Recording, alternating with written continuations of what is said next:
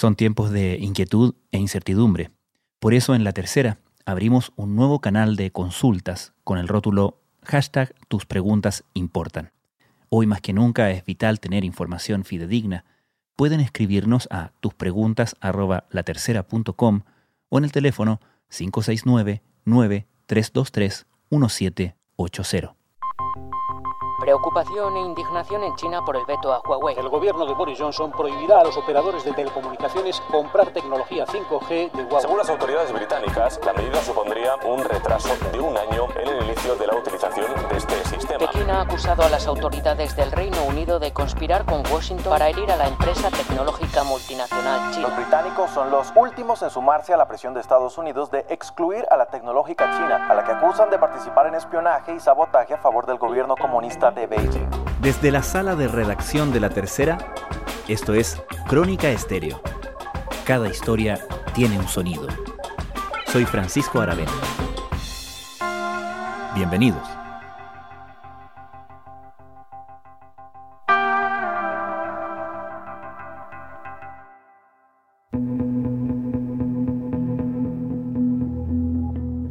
Si las redes 5G van a concentrar como nunca tráfico de señales e información en el mundo, conectando todo desde lavadoras y refrigeradores domésticos hasta centrales nucleares, la seguridad de estas redes es un tema central. Y dado que la compañía que más ha avanzado en el tema en todo el mundo es una empresa china, Huawei, la suspicacia está instalada ya desde hace un tiempo. Estados Unidos ha llevado a cabo una sostenida campaña para intentar disuadir al resto del mundo, presionando por excluir a la firma china y claro, esperar que sus empresas desarrollen la tecnología que les pueda competir. La semana pasada, el gobierno británico anunció que eliminaría a Huawei de sus redes 5G a partir del año 2027 y que desde el 31 de diciembre de este año no se venderían más equipos 5G de esa compañía. ¿Qué hay detrás de esta decisión? ¿Cuáles son las preocupaciones y sospechas sobre Huawei?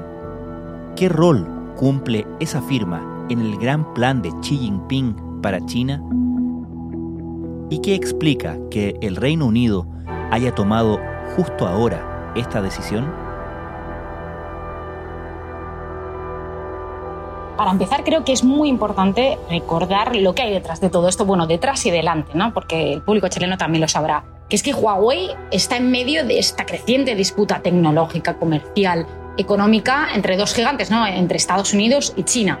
Tamara Gil es corresponsal de la cadena BBC Mundo en Estados Unidos y antes trabajó en China durante seis años reporteando para la agencia EFE. Y Huawei está en medio, está como diríamos en fuego cruzado, ¿no? Es una de las compañías tecnológicas más internacionales de China y la ha pillado en este punto de crecientes tensiones. Hemos visto que la relación con Estados Unidos y China se deteriora cada día. Etapa crítica en las relaciones bilaterales entre Estados Unidos y China. El presidente de Estados Unidos, Donald Trump, ha intensificado su retórica hacia China sobre la pandemia. Pues China rechazó las declaraciones del secretario de Estado de los Estados Unidos, Mike Pompeo. Cada día escuchamos sanciones nuevas en distintos ámbitos y sanciones por la otra parte nuevas también en respuesta.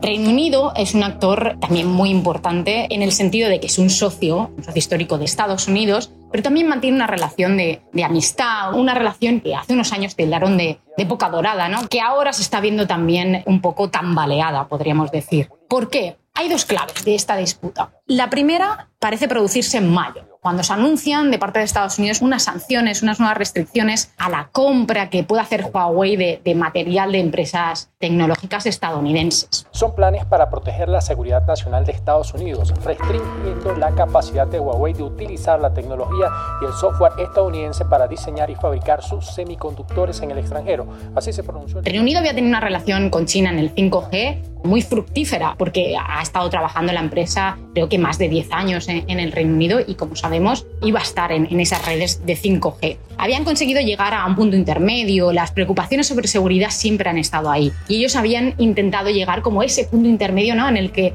en el que limitar a lo mejor su presencia ¿no? a un, alrededor de un 30%, de que no estuviera la empresa en partes centrales de esa red, pero al mismo tiempo seguir trabajando. ¿no? Habían llegado a ese punto intermedio. Todo cambia en mayo, cuando Estados Unidos anuncia estas restricciones y Reino Unido hace una nueva valoración de la situación y concluye, según las fuentes de la BBC, que ya no es del todo fiable esa tecnología, que los riesgos no los pueden mitigar de la manera que quisieran. El gobierno británico anunció este martes que en 2021 prohibirá a los operadores de telecomunicaciones adquirir tecnología 5G de Huawei para garantizar la seguridad tras las sanciones aplicadas a la empresa china por Estados Unidos. En una declaración ante la Cámara de los Comunes. Por supuesto, hay que recordar, Huawei sigue negando esa acusación ¿no? que le hacen desde Estados Unidos, que Estados Unidos dice que puede ser utilizada por el gobierno chino para espiar en redes de Reino Unido incluso utilizada de, de múltiples eh, maneras en el caso de disputa. ¿no? Huawei lo niega tajantemente, ha llegado a decir que antes de hacer algo así cerraría su empresa. La empresa china Huawei considera una decisión decepcionante y politizada la prohibición de Reino Unido de usar su tecnología en el despliegue de la red 5G. ¿Cuál es la segunda clave? El ambiente global que estamos viendo y que por supuesto también Latinoamérica lo siente, ¿no? Que es esas crecientes disputas de China con el resto del mundo, no solo con Estados Unidos. Y decisiones polémicas que da Pekín estos últimos meses que claro han generado un rechazo muy amplio. Una de ellas, ¿cuál? Hong Kong. Hong Kong, como sabes, Francisco, fue colonia británica hasta 1997, que pasó a manos chinas. Cuando pasa a manos chinas ese territorio, pasa bajo una especie de acuerdo en el cual Pekín acepta mantener una serie de libertades en el territorio que no se disfrutan en la parte continental. ¿no? Ahora, con esta nueva ley de seguridad nacional, tan controvertida, que ha sido rechazada por múltiples países, entre ellos Reino Unido, los críticos de la ley aseguran que se acaba con ese modelo de Hong Kong de libertades, que pone en riesgo todas esas libertades. Consecuencia de la entrada en vigor de la nueva ley de seguridad nacional que disminuye la autonomía de Hong Kong. El primer ministro británico Boris Johnson ha avanzado en la Cámara de los Comunes. Entonces, eso es un punto que Reino Unido pues, ha generado mucha controversia también en el país, ¿no? Y han crecido las preocupaciones sobre China, que se suman a las presiones de Estados Unidos y a las disputas crecientes de China con múltiples países.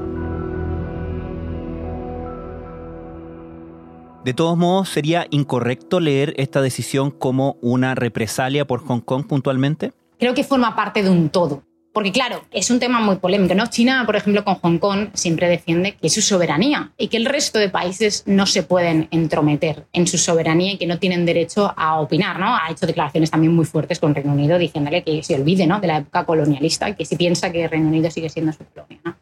No estoy tan segura que sea como una represalia directa. Creo que es un conjunto de todo, de, esa creciente asertividad china en el, plano global, ¿no? Y esas crecientes preocupaciones sobre seguridad que se amplían con esa ley que se considera, se ve desde Occidente como que claramente China no cumple con el Estado de Derecho, eso es lo que dicen los críticos, ¿no? Entonces eso lleva a que aumenten preocupaciones en otros ámbitos como el que se ha visto como el 5G.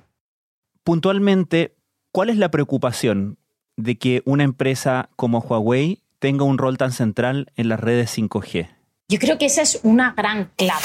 Cuando se habla del 5G, las fuentes con las que hablamos siempre insisten en que va a revolucionar el mundo. El 5G y el 6G, ¿no? Ya que ya están pensando en el 6G. Que esas conexiones rapidísimas de las que hablan, pues pueden conectar desde un hospital hasta entre coches. Se habla de, de un mundo así, ¿no? Hiperconectado, hipertecnológico. La quinta generación de tecnología inalámbrica, más conocida como 5G, promete transformar el modo en que nos conectamos a Internet, trayendo consigo, por ejemplo, un extraordinario aumento en la velocidad de descarga y una significativa reducción del tiempo de respuesta entre un punto y otro. Se espera que dos características... ¿Qué supone para un país tener la presencia de una empresa extranjera en un sector de este tipo? Pues claro, puede suponer mucho. Nosotros buscando en esas entrevistas ejemplos prácticos, yo le decía a un experto ayer en una entrevista, pero dame algún ejemplo práctico, una hipotética situación, ¿no? En la que este riesgo se vea, ¿no? Y me dice, por ejemplo, en una disputa que el gobierno, en este caso él hablaba, ¿no? Del gobierno chino, utilizara Huawei para desconectar centrales eléctricas o que apague la red o que acceda a datos muy importantes, ¿no? Yo creo que al final de todo, la conclusión un poco después de esas entrevistas en BBC Mundo es que se trata de confianza, ¿no? Cuánta confianza tengas en la empresa o en el gobierno. A mí me parece que estamos ante una creciente desconfianza hacia China y este es un ejemplo más.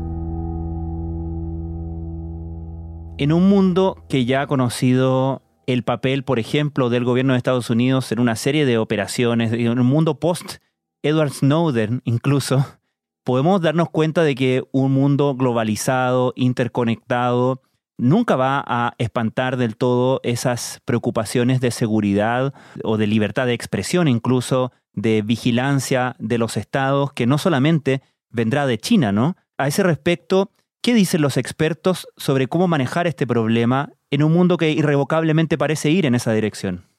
Claro, muy buena, muy buena reflexión, porque precisamente yo me preguntaba, ¿no? ¿Y podría Estados Unidos utilizar sus empresas también en caso de disputa a quien que controle la quinta generación de redes inalámbricas de Internet móvil, la famosa tecnología 5G, tendrá la ventaja global en defensa, economía y desarrollo durante las próximas décadas.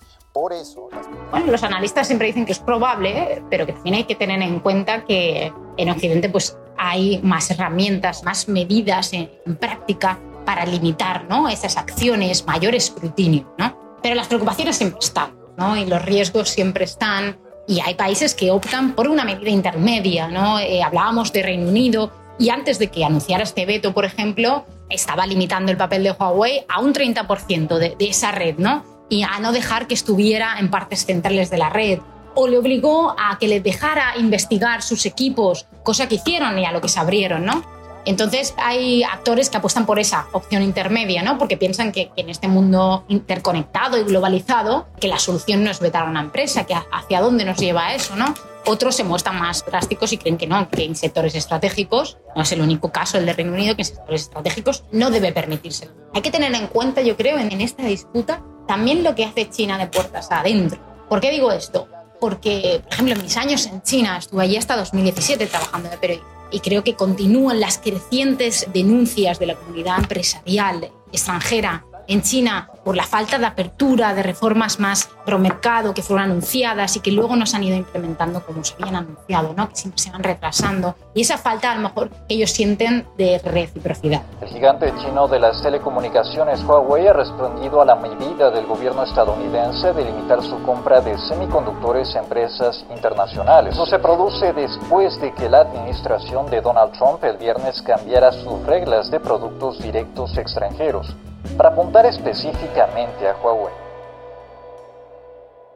¿Qué armas entonces, qué cartas tiene el gobierno chino para jugar si es que más estados occidentales comienzan a seguir la senda de Reino Unido, desde luego de Estados Unidos, que ha llevado a cabo una, una campaña de presión internacional bastante explícita al respecto? ¿Con qué puede contrarrestar o con qué puede insistir el gobierno chino para mantener su rol en las próximas redes 5G que parecía estar extendiendo con tanto éxito antes de esto. Washington, a Washington le encantaría que la acción de Reino Unido fuera seguida de pasos similares por países como Canadá, Francia o Alemania, ¿no? Habrá que estar atentos a qué hace Alemania, que es un actor importantísimo, pero también con muchos intereses mercado chino, ¿no?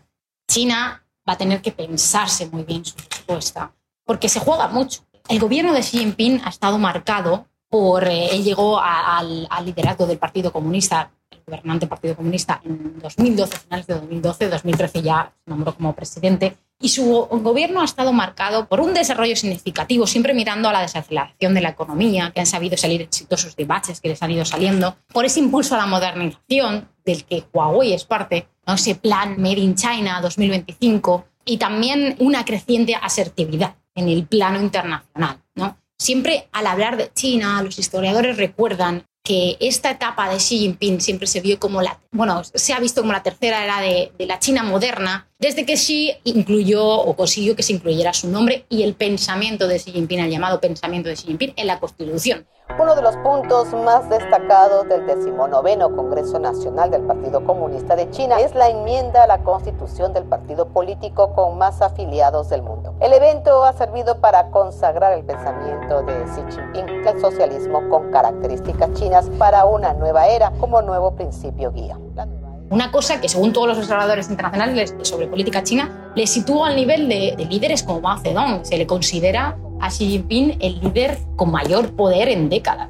Su gobierno ha estado marcado por estas tres cosas, también al mismo tiempo por un centro, de creciente control de la sociedad, creciente censura y gravísimas denuncias de derechos humanos entonces, en ese gobierno de creciente asertividad global, estos últimos meses hemos visto de repente el surgimiento, por ejemplo, me parece algo muy curioso, de una serie de diplomáticos que les llaman, les denominan los loboguerreros. No sé si has escuchado ese término, Francisco. Pero se habla de esa serie de diplomáticos que son más asertivos en, pues en sus declaraciones, sobre todo en redes como Twitter, que por cierto, Twitter está censurado en China, allí hacen comentarios más fuertes que antes, ¿no? Rompe un poco con la, diplomacia a la que estábamos acostumbrados por parte de China, ¿no? Este domingo el embajador de China, Liu Xiaomin, afirmó que cualquier plan del gobierno británico encaminado a desplegar portaaviones al Pacífico podría generar conflictos entre ambas naciones. De cara a la creciente tensión tras los enfrentamientos más violentos en 45 años en la frontera con China, el primer ministro de India, Narendra Modi, dijo que la muerte de sus soldados no será en vano. El gigante asiático y Australia se envuelven en un nuevo episodio de tensión comercial tras las medidas chinas contra la importación de vacuno y cebada del país oceánico. Australia busca resolver... Y esa asertividad del gobierno se ha visto en conflictos que a día de hoy están por todas partes, o sea, disputas que ha tenido con Australia por el origen del coronavirus, ¿no? que luego hubo ahí restricciones eh, al comercio que se interpretaron como represalia. Luego, por disputas, choques con países de la región en Asia, en el mar de China Meridional. Una disputa que lleva décadas, pero que estos últimos meses también se ha, China ha dado pasos en ese disputado mar, han producido choques con otros países que también reclaman la soberanía del territorio ¿no? en, ese, en ese estratégico mar. También hemos visto eso ha pasado un poco desapercibido, pero me parece muy importante para Asia el choque fronterizo, el enfrentamiento fronterizo entre fuerzas indias y fuerzas chinas en la frontera en el Himalaya, que se saldó con un número indeterminado de muertos. A eso se suma las preocupaciones que ha habido o la suspicacia en torno a la actitud de China al principio de la pandemia y demás, ¿no? O sea, hay como crecientes conflictos de China con muchos países que van a jugar un rol en este momento y que China va a tener que medir, ¿no? El embajador chino en Londres, decía Liu Xiaoming, decía que hay que esperar y ver, pero que Reino Unido tendrá que afrontar las consecuencias si trata a China como un país hostil. No daba detalles, porque miden mucho sus acciones. Tienen el riesgo ahora mismo de, hacer o de provocar que varios países se unan, por ejemplo, en una respuesta común a la cuestión hongkonesa eh, o otro tipo de, de cuestión, ¿no? Que no estaría en los intereses de China, porque China también es uno de los grandes beneficiados de la globalización. En 1978, China era la potencia número 120 en el mundo. Hoy, 40 años después, es la segunda economía a nivel mundial, un avance para el que ha sido fundamental la política de reforma y apertura del país asiático. El gobierno China quiere seguir formando parte de la economía internacional y un buen signo que me parece de, acercamiento. Recientemente Wang Yi, el canciller chino, dio una entrevista al medio hongkonés South China Morning Post y ahí tendía la mano a Estados Unidos para mejorar su relación y en medio de todas estas crecientes disputas, pues bueno, había una señal ahí como de acercamiento.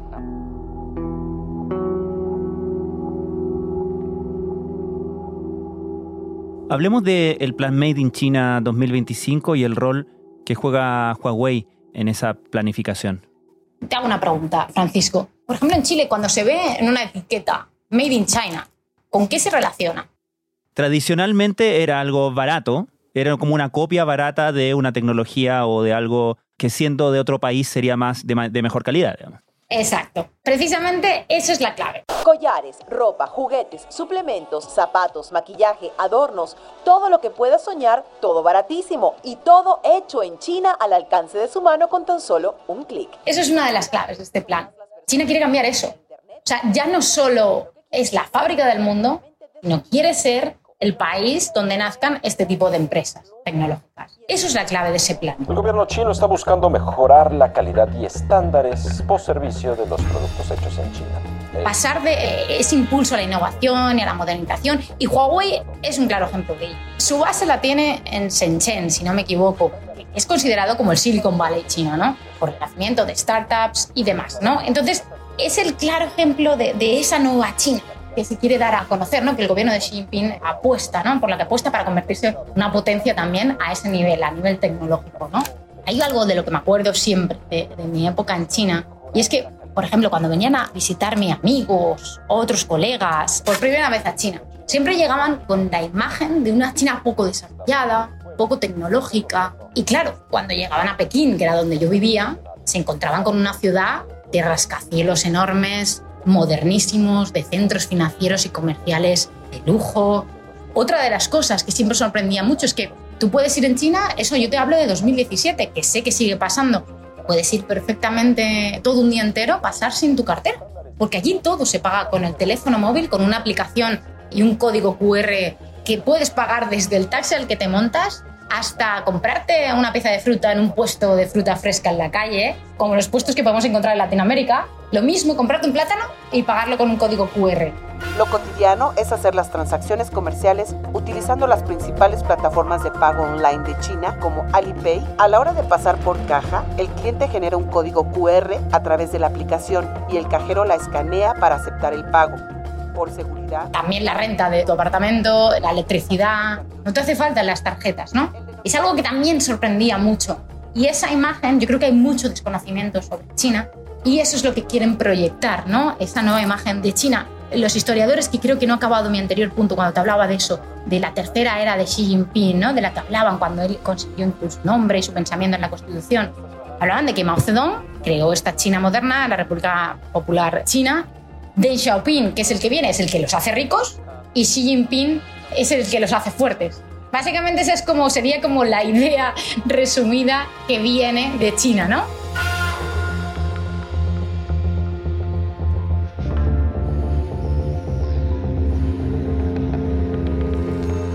Tamara Gil, muchísimas gracias. Gracias, Francisco.